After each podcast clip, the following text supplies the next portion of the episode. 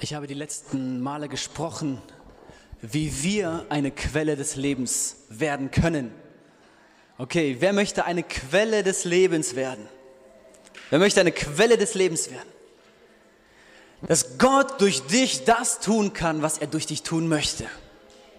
Dass dort, wo du hinkommst, Menschen berührt werden. Menschen von der Liebe Gottes durchflutet werden.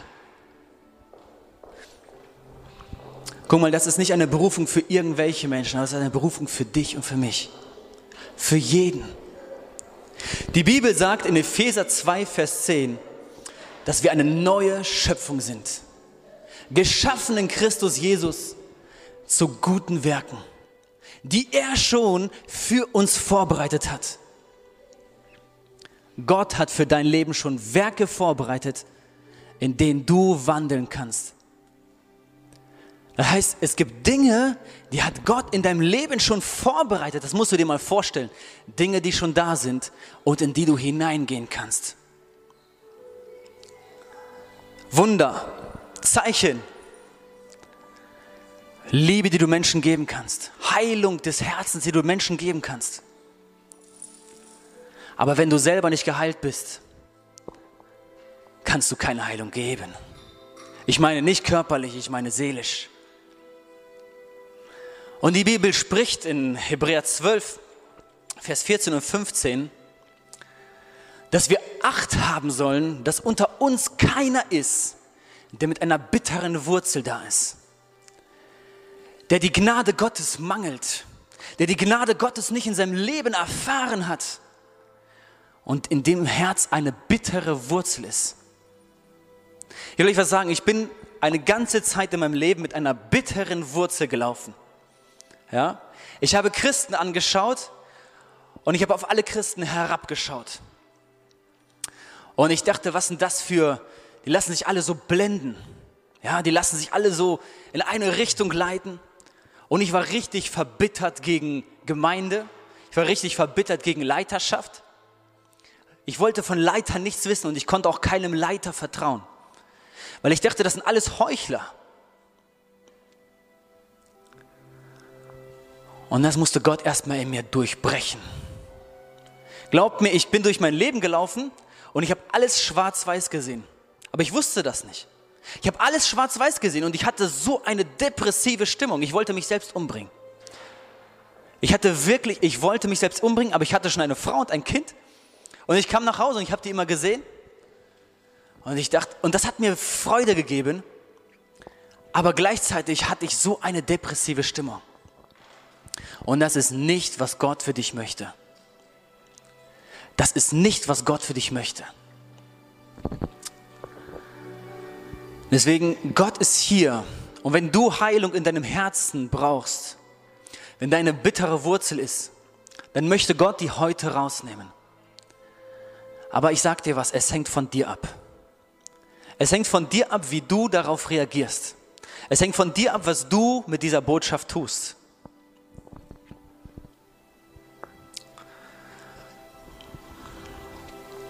Ich möchte eine Stelle lesen in Matthäus 18, das ist das erste, was ihr auf euren Zettel aufschreiben könnt. Ja, ich will heute alle fleißig mitschreiben sehen. Matthäus 18 von Vers 21 bis 167 sind nur 130 Verse. War nur ein Scherz. Ähm, es geht bis Vers 35. Und es ist Petrus, redet mit Jesus und ähm, sie sprechen darüber, was ist, wenn zwischenmenschliche Beziehungen gestört werden, wenn Sünde zwischen eine Beziehung kommt, wenn einer den anderen verletzt. Und Petrus trat zu Jesus und sprach, Herr, wie oft soll ich meinen Bruder vergeben, der gegen mich sündigt? Bis siebenmal? Und Jesus antwortete ihm, ich sage dir nicht bis siebenmal, sondern bis 70 mal siebenmal. Und Jesus erzählt ein Gleichnis. Und mit diesem Gleichnis möchte er eine geistliche Wahrheit deutlich machen. Und es ist nicht nur irgendeine nette Geschichte, sondern dieses Gleichnis spiegelt geistliche Realität wider. Ja?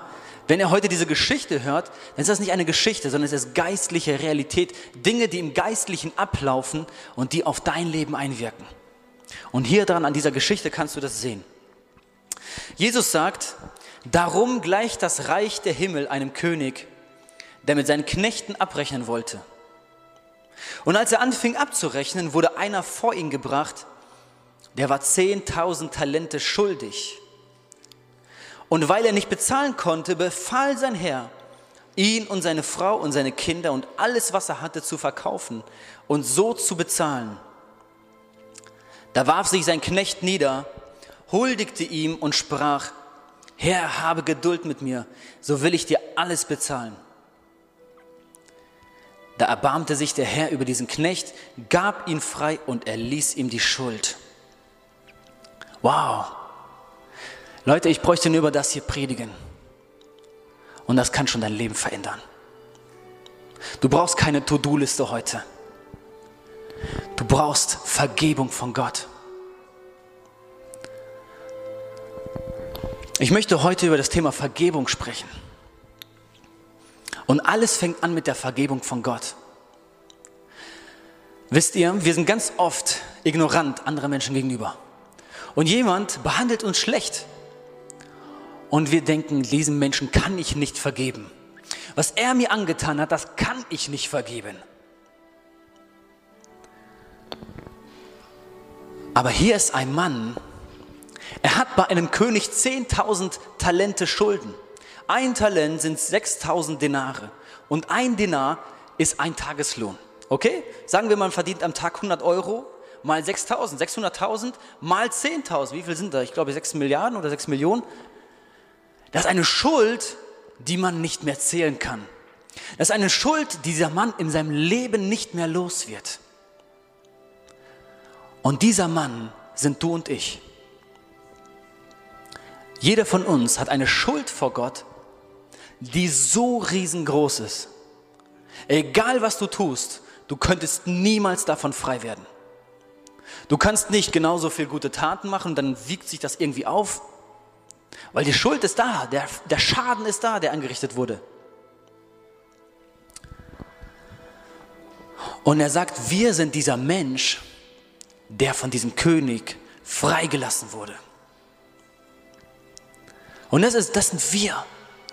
Wir kommen zu Gott und sagen, Herr, vergib mir. Herr, ich weiß nicht, was ich tun soll. Herr, ich weiß nicht, wohin ich mit meiner Schuld soll. Und Gott vergibt uns.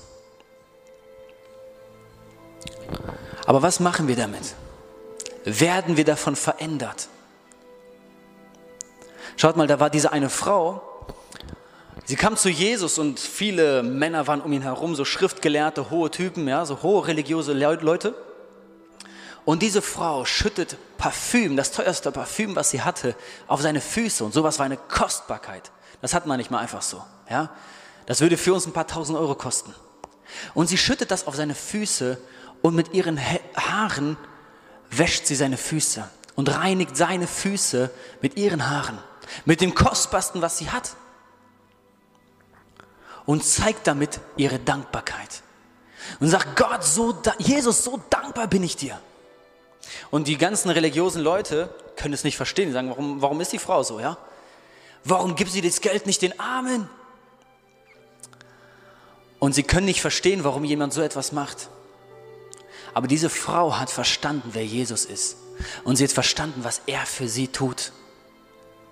Sie hat verstanden, wie sündig sie ist. Und das ist das Problem von uns. Wir verstehen manchmal nicht, wie sündig wir selbst sind. Wie schuldbeladen wir eigentlich sind vor Gott.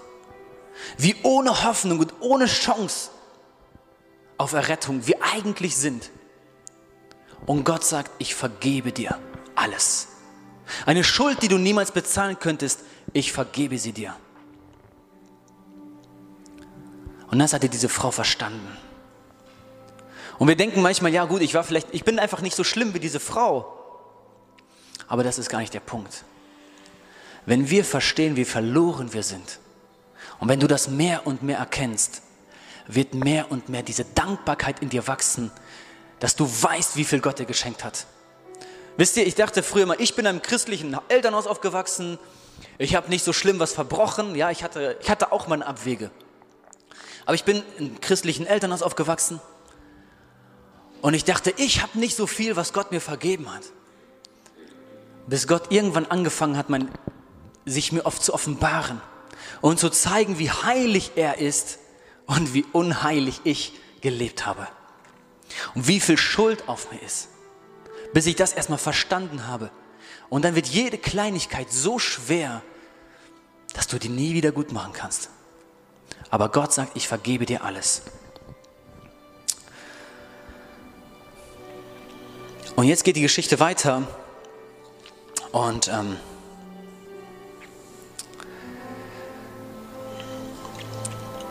ich werde einfach nach und nach, das sind wie Puzzleteile, ja? seid einfach gut aufmerksam und dann werdet ihr die Sache verstehen.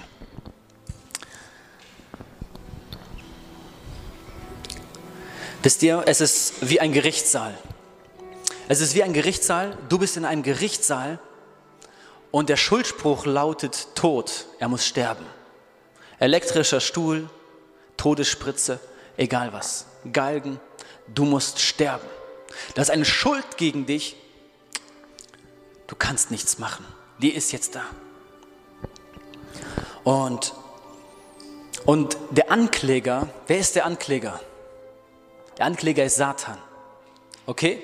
Er darf dich verklagen, weil er wird auch verurteilt und er geht mit jedem Menschen vor Gott und sagt, guck mal, ich werde verurteilt und ich muss in die Hölle, aber dieser Mensch hat diese und diese Schuld. Und er verklagt uns vor Gott. Und dann sagt Gott, ich habe diesem Menschen vergeben und er hat die Vergebung angenommen. Oder er sagt, dieser Mensch hat die Vergebung nicht angenommen. Und ich möchte ein bisschen über diesen Gerichtssaal sprechen, in dem wir uns befinden. Das ist dieser, dieser König und sein Knecht. Ja? Als dieser Knecht hinausging, in Vers 28, fand er einen Mitknecht, der war ihm 100 Denare schuldig. Den ergriff er und würgte ihn und sprach, bezahle mir, was du mir schuldig bist. Da warf sich ihm sein Mitknecht zu Füßen, bat ihn und sprach, habe Geduld mit mir, so will ich dir alles bezahlen. Aber er wollte nicht. Er ging hin und warf ihn ins Gefängnis, bis er bezahlt hätte, was er schuldig war. Okay, wir kommen langsam in die Geschichte rein. Dass dieser Mensch, ihm wurde gerade eine Schuld von 10.000 Talenten vergeben. Ein Vermögen, und da ist ein Mann, der schuldet ihm 100 Denare. Also 100 Tage Arbeit. Er müsste 100 Tage arbeiten und er wäre wieder frei. Aber dieser Mann, was ist in seinem Herzen? In seinem Herzen ist keine Vergebung.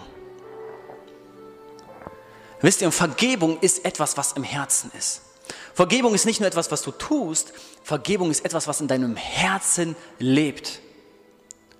Und in diesem Mann war keine Vergebung. Und er sieht diesen Schuldiger, der ihm etwas schuldet, und er schmeißt ihn direkt ins Gefängnis. Anstatt zu sehen, welche Schuld er selber vergeben bekommen hat, geht er mit seinem Nächsten so hart ins Gericht. Und ähm, ich möchte einmal, ich bitte einmal zwei Personen nach vorne. Ainsley nicht. Ainsley nehme ich immer. Okay, ich brauche einmal am besten zwei Männer. Okay? Wer zwei Freiwillige? Wer ist freiwillig und kommt einmal kurz nach vorne?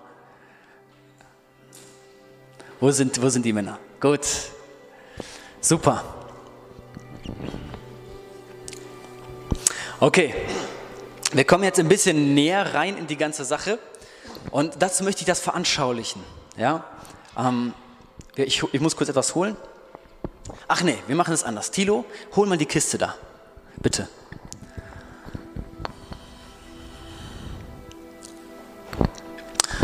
Halte die einfach. Die Kiste ist richtig schwer. Ja? Da sind Kabel drin, die sind mit Metall. Das Ding ist richtig schwer. Es macht keinen Spaß, das Ding zu halten. Und das ist in manchen Leben so. Satan hat vor, deine Beziehung zu zerstören und dein Herz zu zerstören. Er wird immer reinkommen und versuchen, dich und dein Umfeld zu zerstören. Die Bibel sagt, er kommt, um zu stehlen, zu zerstören und zu töten. Er versucht, dich zu zerstören. Und nun ist es so, in so einer Verbindung ist das so, Satan, ich, ich spiele jetzt mal ja, dem Feind, Satan, und ich zeige euch, wie er das mit uns macht. Ja? Hier ist etwa eine Sünde. Er hatte die Sünde eigentlich gar nicht. Aber ich habe ihm gesagt, nimm doch diese Sünde. Und dann hat er die genommen. Als dieser Gedanke in sein Herz kam, war es noch keine Sünde. Aber als er der Sünde gehorchte, wurde es Sünde. Und jetzt sage ich, nimm doch diese Sünde und teile die mit ihm. Geh zu Andi und gib ihm die auch. Geh mal zu Andi rüber und gib ihm die auch. Du nimmst einfach eine Seite. Nimm einfach eine Seite. Jetzt hält jeder eine Seite fest.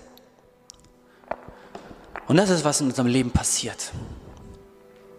Wir wachsen auf, wir, wir werden geboren, wir sind unbeschriebenes Blatt. Gott hat etwas Wunderschönes für dein Leben vorbereitet. Etwas Wunderschönes, ein Plan, Ziele, Werke, die du tun sollst. Aber Satan kommt in dein Leben. Andi kennt nichts Böses. Und Thilo kommt mit einer Sünde zu ihm, verleumdet ihn vor allen Menschen, redet schlecht über ihn. Und Andi ist verletzt. Er, kann, er kommt darauf nicht klar. Wie kann jemand so etwas Böses tun?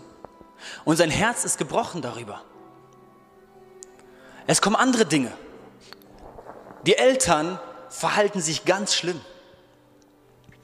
Die Eltern schlagen ihn, die Eltern lieben ihn nicht. Die Eltern sind nicht da, wo sie eigentlich sein sollten.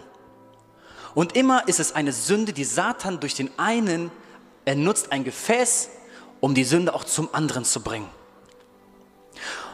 Und wenn Thilo nicht aufmerksam ist, wird er die Sünde, die Satan in sein Leben reingebracht hat, an andere verteilen. Und wenn Andi nicht aufmerksam ist, wird er zu anderen Menschen gehen und sagen, weißt du, was er Schlimmes gemacht hat? Er ist so böse, so und so und so und so. Und wird anfangen, schlecht zu reden über Thilo. Und so werden auch andere mit reingezogen. Auch in anderen wird ein böser Gedanke geboren, eine bittere Wurzel. Das können viele Dinge sein. Ich weiß nicht, was in deinem Leben ist und wo du verletzt wurdest, wo du durch so eine Kiste, die du mit dir herumschleppst, gefangen bist. Das kann Missbrauch sein. Es kann Vergewaltigung sein. Es können Schläge sein. Es können böse Worte sein. Ausnutzung. Leute, die dich runtergemacht haben, die dich gemobbt haben. Menschen, die auf dich herabschauen und dir zu erkennen geben, dass du nichts bist. Es sind so viele Dinge jeden Tag, die passieren, wo du eine Entscheidung treffen musst, wie du damit umgehst.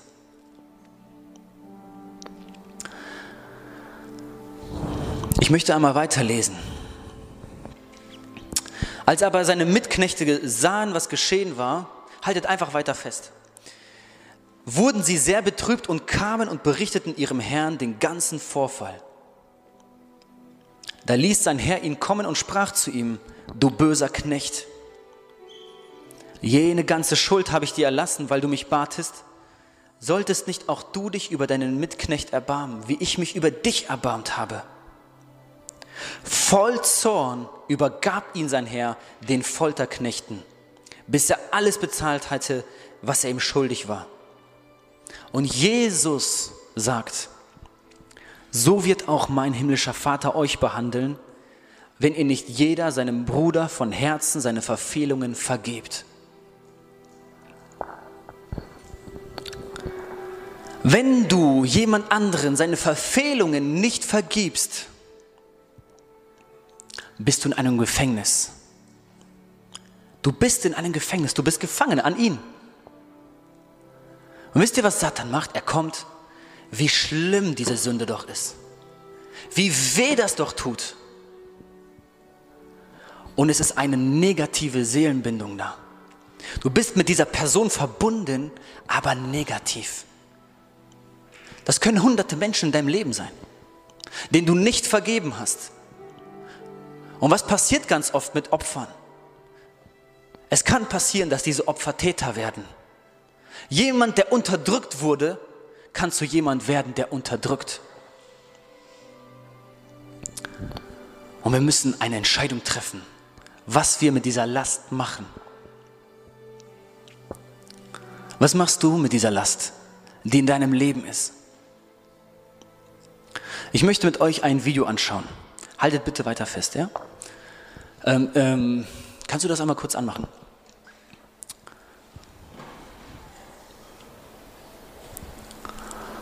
Das ist ein Mann, warte ganz kurz. Dieser Mann hat 48 Frauen vergewaltigt und getötet. Er ist ein ganz berühmter Serienkiller. Und er sagte vor Gericht, ich kann mich an diese Frau nicht mehr erinnern. Ich weiß nicht, wer die ist, ich weiß nicht, wer die ist. Und diese Menschen waren so tief getroffen, die Angehörigen, Kinder, Geschwister, Eltern.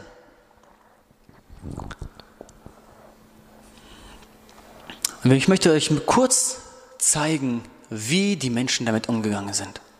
Kleinen Moment. Okay. Guilty. Guilty. It's like he didn't have any remorse at all for what he had done. You know, he killed so many people, he didn't remember who they were, what they looked like. Somebody could kill all those people and not remember them. Neither could the angry relatives of his victims, who were invited to speak in court when Ridgway was sentenced to life without parole on December 18, 2003. You had said your memory, when it comes to all of the women you took, was gone. Our memory is not. In your words, you said that they didn't mean anything to you, but she meant everything to us. She was a mother, she was a wife, she was a sister, and we miss her. Gary Ridgway sat there stone-faced as victims' relatives damned him and mocked him. He's an animal. I wish for him to have a long, suffering, cruel death. He's gonna go to hell, and that's where he belongs. But then the emotionless facade finally cracked when the father of one of his victims appeared to surprise him with a dose of human kindness. Mr. Ridgway. Um, there are people here that hate you. I'm not one of them. You've, you've made it difficult to live up to what I believe, and that is what God says to do, and that's to forgive. You are forgiven, sir.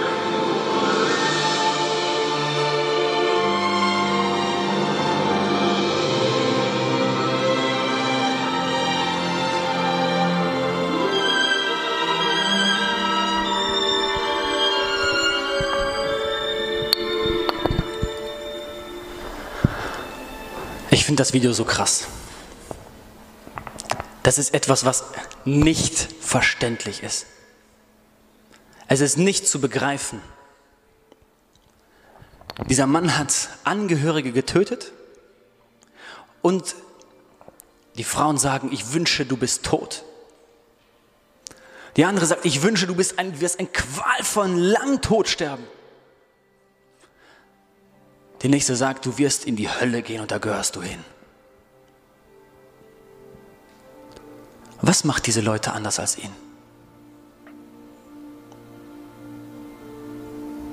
Was ist der Unterschied?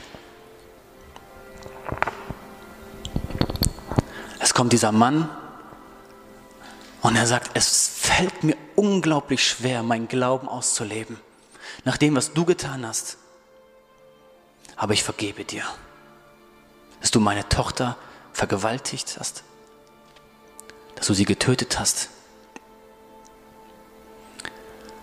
dass sie nicht mehr da ist. Es ist unglaublich. Es ist nicht zu verstehen. Vergeben bedeutet nicht, dass man sagt, ach, da war nie was. Ach, das war nicht schlimm. Dass man Dinge einfach runterredet, als ob das nichts wäre. Wenn du einen Schaden erlitten hast, hast du einen Schaden erlitten. Eine Kränkung, eine Verletzung. Wenn jemand dir etwas geraubt hat, ist es weg. Vergeben bedeutet nicht, Sünde zu leugnen. Es bedeutet, die Sünde anzuerkennen. Zu sehen, es gibt hier eine Sünde. Aber wie gehe ich damit um? In diesem Video habe ich gesehen, dass dieser Mann, er hat ein steinernes Gesicht, aber er hatte die Schuld auf sich. Und das ist, was Satan machen wird. Es ist nicht nur das Problem einer Person, sondern von zwei. Er hat die Verletzung, er hat den Schmerz, aber er hat die Schuld. Er wird immer mit dieser Schuld herumlaufen. Er wird davon nicht frei werden, weil die Schuld auf ihm ist, weil er keine Vergebung hat.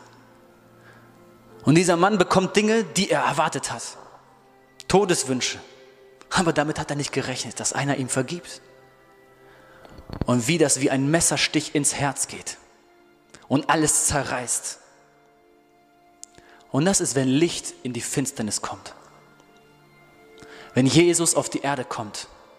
Derjenige, der ohne Sünde war, stirbt für die Sündigen und sagt am Kreuz, Herr, vergib ihnen. Herr, vergib diesen Menschen, die mich gerade töten. Und warum? Denn sie wissen nicht, was sie tun. Jesus weiß, Gott ist der Richter. Jesus versucht nicht in diesem Moment sich zu verteidigen und zu reden und ihr werdet alle in die Hölle kommen. Jesus weiß, was auf diese Menschen zukommt, ist das Schlimmste. Dieser Tod, den er gerade erleidet, ist nichts dagegen. Er weiß, Gott ist mein Richter. Vergeben bedeutet, dass du weißt, Gott ist der Richter, nicht ich. Und er wird ein gerechtes Urteil sprechen. Gerechter als dein Urteil jemals sein könnte. Er wird ein gerechtes Urteil sprechen und er kann deinen Schaden wiederherstellen.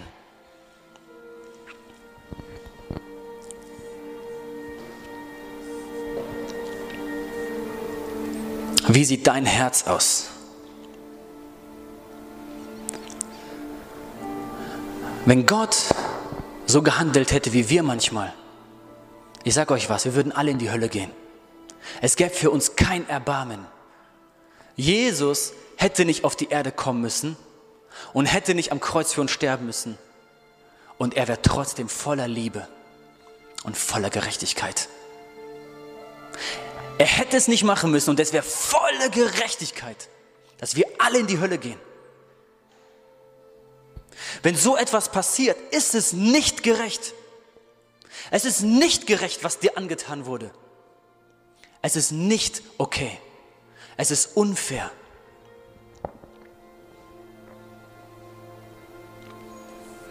Aber was wir tun, wir lassen das an uns. Wir halten das fest. Wir sagen, wir, wir versuchen irgendwie damit umzugehen, in diesem, indem wir diesen Menschen verurteilen, indem wir ihm den Tod wünschen, indem wir überlegen, was kann ich tun, um ihm das zurückzuzahlen. Und solange du in diesen Gedanken bist, bist du im Gefängnis. Du bist immer noch in diesem Gerichtssaal, immer noch diese Verhandlung am Führen. Und dein Leben läuft an dir vorbei.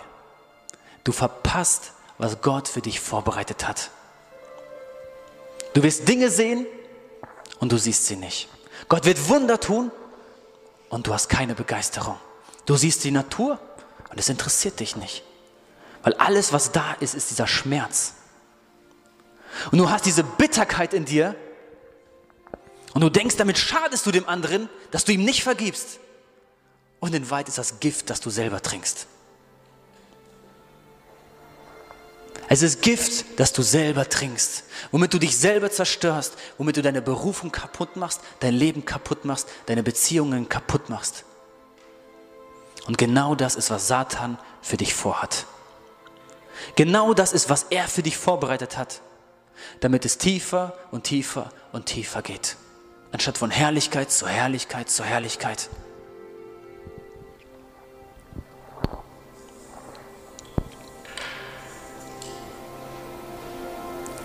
Ich habe eins verstanden. Es ist manchmal so schwierig zu vergeben, weil da ein Torhüter ist. Es gibt jemanden, er bewacht das Tor. Es gibt diesen Weg in die Freiheit, aber es gibt jemanden, er bewacht das Tor und er lässt dich da nicht raus. Er lässt dich da nicht raus. Und dieser Torhüter, der heißt Selbstmitleid. Sein Name ist Selbstmitleid. Weil wenn du vergibst, verleugnest du dich selbst. Nämlich dein Ego wurde angegriffen. Okay? Jeder wird auf eine andere Art und Weise verletzt und gekränkt. Jemand klaut dir Geld, dem einen macht das gar nichts und dem anderen verletzt es tief. Jemand ruiniert deinen Ruf, den einen ist das völlig egal, aber dem anderen tut das sehr weh. Dein Ego wird angegriffen. Wer du bist. Und wenn du jetzt vergibst, lässt du diese Ungerechtigkeit doch passieren. Dann sagst du damit, es ist okay. Aber ich sag dir was. Vergeben bedeutet nicht zu sagen, das ist okay. Aber zu akzeptieren, dass es passiert ist. Anzunehmen, was in der Vergangenheit geschehen ist. Aber vergeben bedeutet auch mit der Vergangenheit abzuschließen.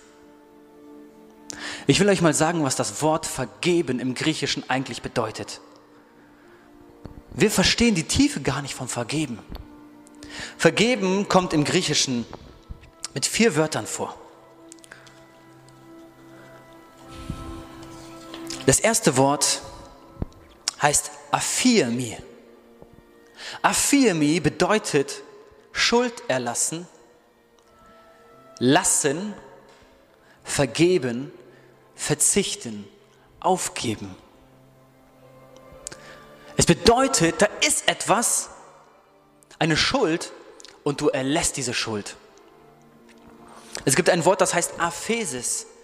Und das bedeutet Entlassung, Freiheit, Freilassung, Befreiung, Vergebung. Dieser Mann war im Gefängnis und der König lässt ihn frei. Und wir, wenn wir nicht vergeben, stecken wir Leute auch ins Gefängnis. Und vergeben bedeutet, diese Person aus dem Gefängnis wieder freizulassen. In die Freiheit zu lassen. Apolio heißt loslassen, freilassen, gehen lassen, entlassen, vergeben. Charizomai heißt erfreuliches Erweisen, etwas schenken, überlassen, vergeben. Schaut mal, wenn man von der Last frei werden möchte, und diese Last ist eine Verbindung zwischen beiden. Er hat den Schmerz und die Verletzung und er hat den Schuld, die Schuld und Verdammnis. Der Weg zur Freiheit heißt loslassen. Man muss nur loslassen. Aber wisst ihr, was passiert? Wir wissen, es gibt diesen Weg, er heißt loslassen, lassen, einfach loslassen. Aber wir hören auf Satan mehr. Gott sagt, ich habe hier einen Weg des Friedens für dich. Freude wartet auf dich. Heilung für dein Herz wartet auf dich. Du musst nur loslassen. Aber auf wen hören wir? Wem gehorchen wir? Wir gehorchen Satan. Er sagt, wenn du loslässt, verlierst du alles. Du verlierst deinen Stolz, deine Ehre. Du sagst, es ist in Ordnung.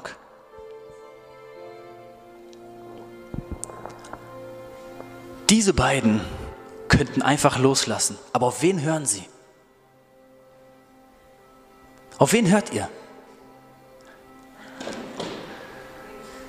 Ihr könnt, ihr könnt euch gerne setzen.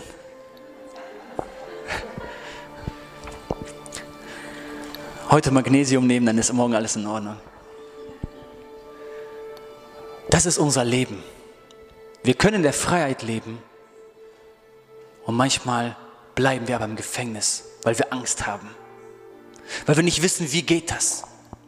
Aber wenn wir es lernen, wenn wir diesen Schritt machen, glaubt mir Leute, Freiheit über Freiheit, über Freiheit, über Freude, über Freude, über Herrlichkeit, Herrlichkeit, Herrlichkeit. Es geht immer weiter in die Herrlichkeit der Kinder Gottes. Das, was Gott für dich vorbereitet hast. Du wirst nicht mehr jeden ansehen mit Verurteilung, mit Richtgeist, sondern mit Liebe.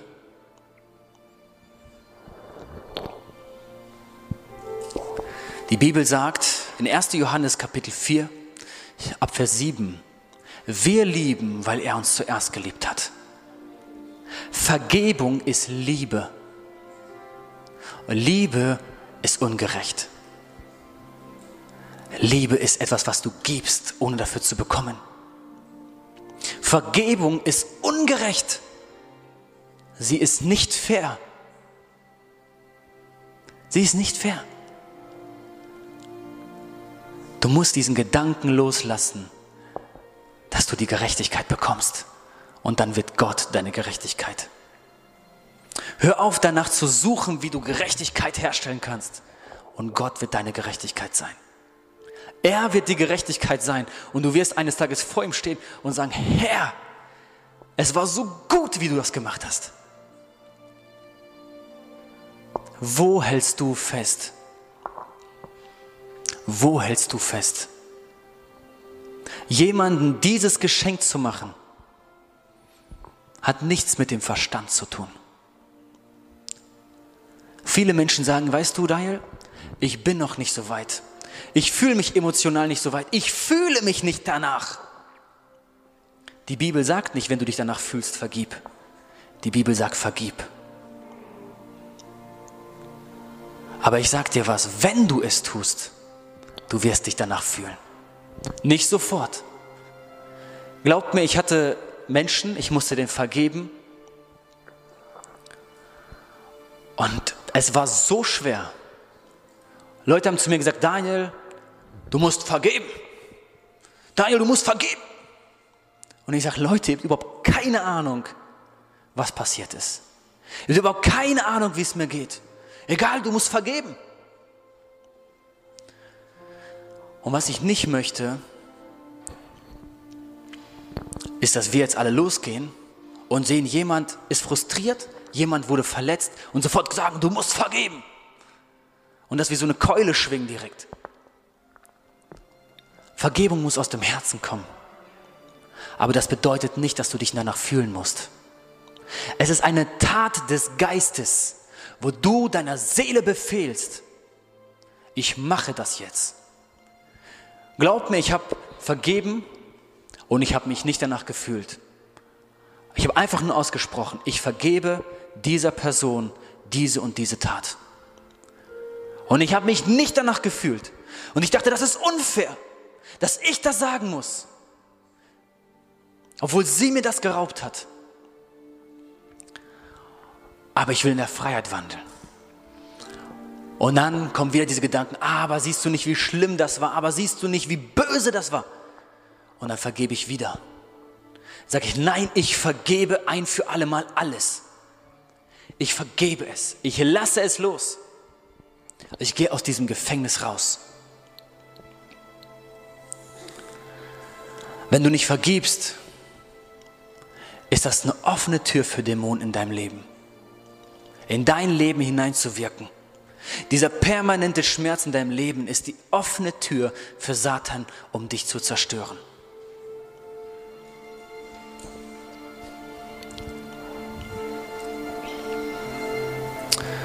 Es gibt ein wunderbares Wort, das heißt entschuldigen. Du entschuldigst jemanden. Du, ent, du nimmst eine Schuld und sagst, es ist ein Ende. Es hat ein Ende mit dieser Schuld.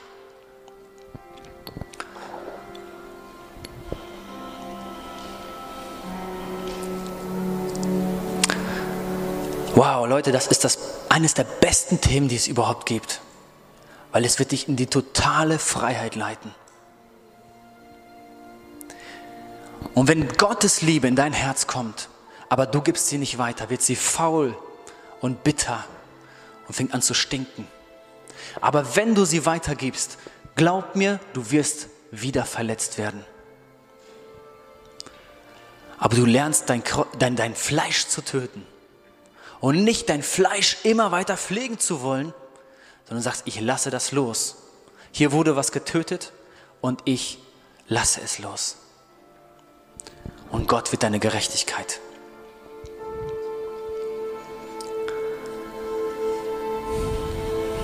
Wo bist du? Wo bist du? Hast du vergeben?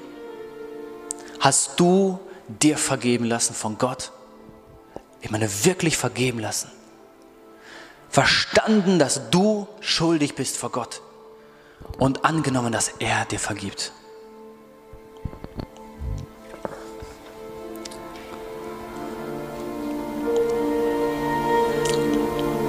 Um in diese Freiheit hineinzukommen, es ist so einfach. Du musst einfach nur machen. Du musst es einfach nur tun. Das ist, was die Bibel sagt. Die Bibel hat keine große Theologie darüber. Jesus bringt ihm keine Theologie, Step 1, Step 2, Step 3. Er sagt einfach, er spricht über das Herz. Er sagt, wenn dir so viel gegeben wurde, solltest du da nicht auch geben.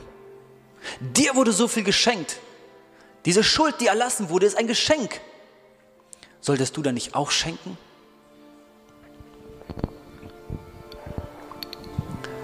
Das Erste für mich ist, dass man weiß, es war eine Sünde. Es war eine Verletzung. Dass man das nicht runterredet. Dass man weiß, es war eine Verletzung. Aber ich lasse diese Person los. Ich lasse diesen Schmerz los. Ich werde mich nicht länger selbst bemitleiden. Ich versuche nicht selber, mich weiter da drin zu halten, sondern ich lasse es jetzt hinter mir. Ich lasse das hinter mir. Ein anderer Punkt ist, Vergebung ist nicht Versöhnung. Vergebung bedeutet nicht, dass diese Beziehung wiederhergestellt ist. Das ist ein größeres Thema. Nicht jeder, den du vergebst, mit dem wird vollkommene Versöhnung und Wiederherstellung passieren. Wenn jemand deine ganze Familie getötet hat, musst du deswegen nicht noch den Rest deiner Familie zu ihm senden damit er die auch noch umbringen kann. Vergeben bedeutet, dass du das Hint Vergangene hinter dir lässt, dass du es liegen lässt, ruhen lässt, vor Gott legst und sagst, Herr, du machst, was du damit tun möchtest. Aber das bedeutet nicht, dass du dieser Person wieder volles Vertrauen schenken musst, sondern du darfst dich schützen.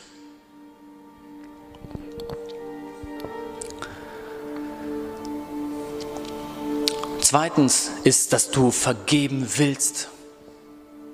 Dass du vergeben willst, dass du dich dafür entscheidest. Ich will vergeben.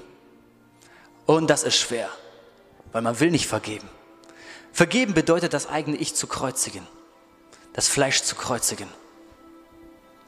Unser Fleisch wird rebellieren. Das ist der, einer der größten Kämpfe, jemand diese Schuld zu erlassen.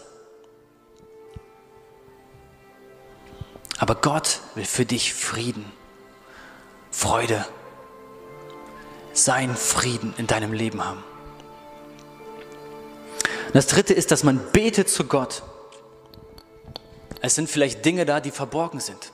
Dinge aus deiner Kindheit vielleicht, die seit Jahrzehnten zugeschüttet waren. Und wo Gott dich geschützt hat und dass er diese Dinge nicht öffentlich vor dir gemacht hat, sondern er hat sie verborgen. Aber es kann sein, dass irgendwann eines Tages das Ganze rauskommt und du erinnerst dich wieder. Und für diesen Tag habe ich diese Predigt für dich. Dass du dann weißt, wie du frei wirst.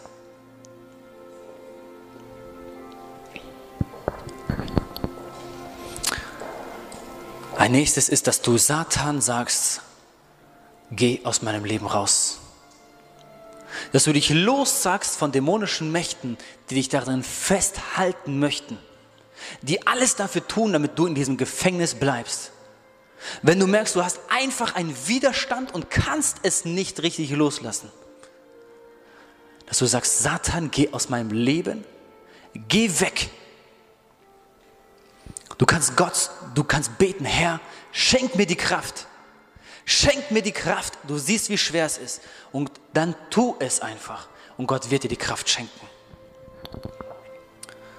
Und dann bekennst du die Vergebung. Erstmal nur vor Gott. Und laut.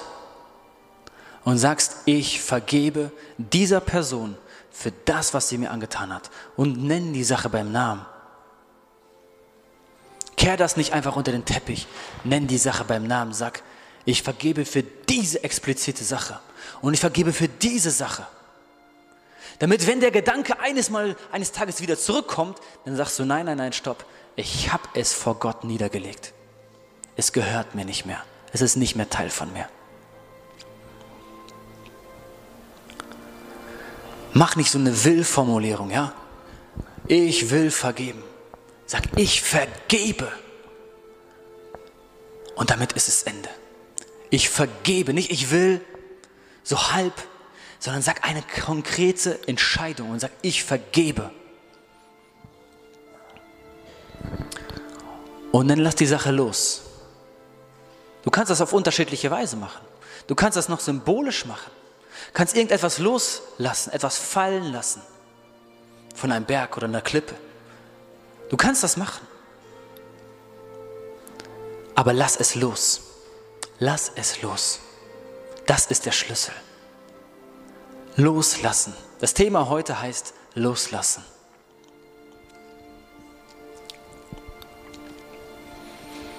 Und was ich euch rate, ist, dass ihr zu diesem Menschen hingeht oder ihr mit ihm telefoniert oder ihm einen Brief schreibt. Je nachdem, was ihr könnt. Und ihr sagt ihm, ich vergebe dir. Denn dann lässt du ihn aus dem Gefängnis los. Und dann ist die Vergebung komplett. Dass du dieser Person mitteilst, dass sie freigelassen wurde. Das bedeutet nicht, dass irgendwelche Konsequenzen des Staates diese, Person nicht treffen. Aber das bedeutet, dass du nichts mehr gegen diese Person hältst. Wisst ihr, und an wen ich denken musste? Wir denken dann, diese Person hat das nicht verdient. Paulus hat die Jünger verfolgt und reihenweise abgeschlachtet. Er hat Stephanus steinigen lassen ist einfach nur krass. Und Stephanus, der war ein geliebter Bruder. Jemand, der sich für die anderen eingesetzt hat. Jemand, der sich für die anderen aufgeopfert hat. Jemand, der voll der Liebe Gottes war. Jemand, der ganz sicher andere Menschen vergeben hat. Warum? Weil als er gesteinigt wurde, sagte er die Worte Jesu. Er sagte, vergib ihnen. Vergib ihnen. Und Paulus kommt zum Glauben. Und was hat die Gemeinde getan? Sie haben ihn angeschaut und sie haben ihm vergeben. Es war nicht so, dass sie wieder gesagt haben, okay, du bist jetzt sofort unser Pastor. Der Paulus, der ging erstmal für zehn Jahre, elf Jahre in die Abgeschiedenheit. Der war nicht sofort tätig. Aber er brauchte eine Zeit der Klärung mit Gott. Es bedeutet nicht, dass man dieser Person sofort volles Vertrauen schenkt. Dieses Vertrauen muss diese Person erst wieder aufbauen, falls Versöhnung da, da äh, passieren soll. Aber das ist deine Möglichkeit, die Liebe Gottes weiterzugeben. So wie er dich geliebt hat, liebst du deine Feinde. Und die Bibel sagt, Jesus vergab uns. Und die Bibel sagt, wir sollen vergeben, wie er uns vergeben hat. Und die Bibel sagt, er vergab uns, als wir noch Sünder waren. Er vergab uns, als wir noch nicht um Vergebung gebeten haben. Als wir noch nicht um Vergebung gebeten haben. Ich habe einer Person vergeben, die mich ganz tief im Herzen verletzt hat. Und ich habe sie angerufen und ich habe gesagt, ich habe dir vergeben. Und sie sagte mir, ich weiß gar nicht wofür.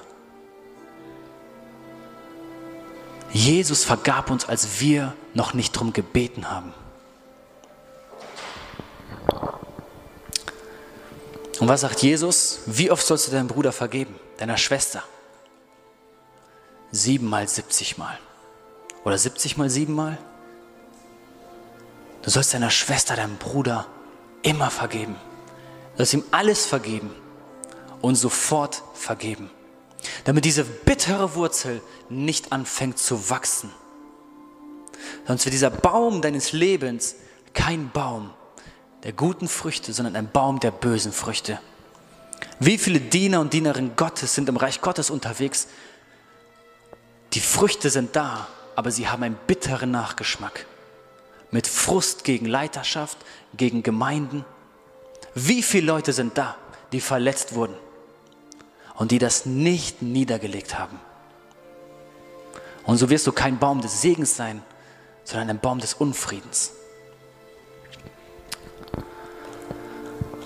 Ich möchte, dass wir jetzt eine Zeit haben, wo wir einfach Gott diese Sache abgeben. Ihr habt einen Zettel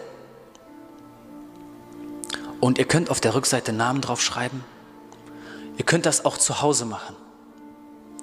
Diese Person vergeben. Und sobald euch mehr Personen einfallen, sprecht es auch aus. Ich vergebe dieser Person alles. Und wer jetzt Gebet braucht und sagt, ich brauche Kraft dafür, ich brauche dafür Stärkung, ich brauche dafür Freiheit, ich merke, ich schaffe es nicht, dann möchte ich für euch beten. Dass wir jetzt füreinander beten und ich bitte euch einfach mal alle aufzustehen. Wenn ihr euch hinsetzen möchtet zum Schreiben, könnt ihr das gerne tun. Und wir werden gleich eine Zeit des Abendmahls haben, das kann auch schon nach vorne kommen. Und ähm, Vorher wollen wir erstmal noch diese Zeit des Gebets füreinander haben.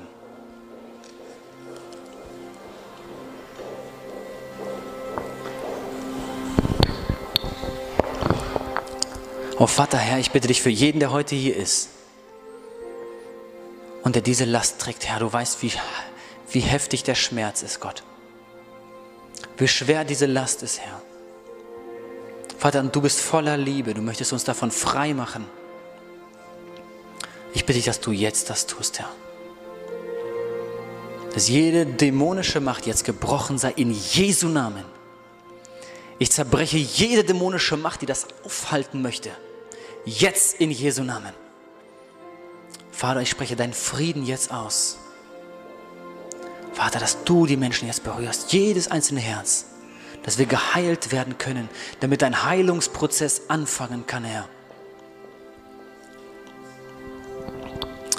Wenn du heute hier bist und du sagst, ich möchte ein Gebet haben, dann lass uns einfach kurz dafür beten. Lass uns diese Sache kurz vor Gott bringen. Und dann wirst du aber selber diese Sache loslassen. Wenn jemand hier ist, der ein Gebet haben möchte, kann, könnt ihr gerne nach vorne kommen.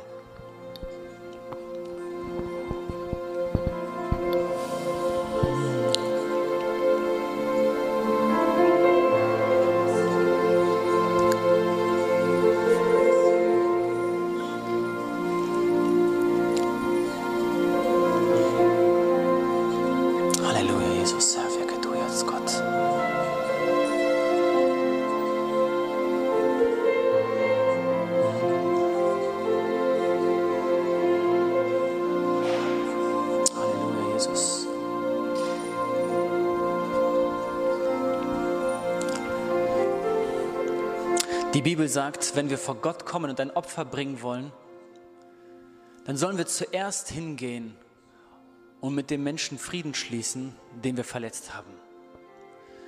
Vielleicht bist du die Person, die Unfrieden stiftet, die Person, die verletzt.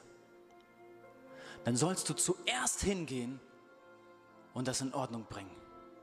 Und dann kommst du vor Gott und bringst ihm dein Opfer. Und dann wird das angenommen. Wenn du aber mit einem falschen Herzen kommst, wird dieses Opfer nicht angenommen.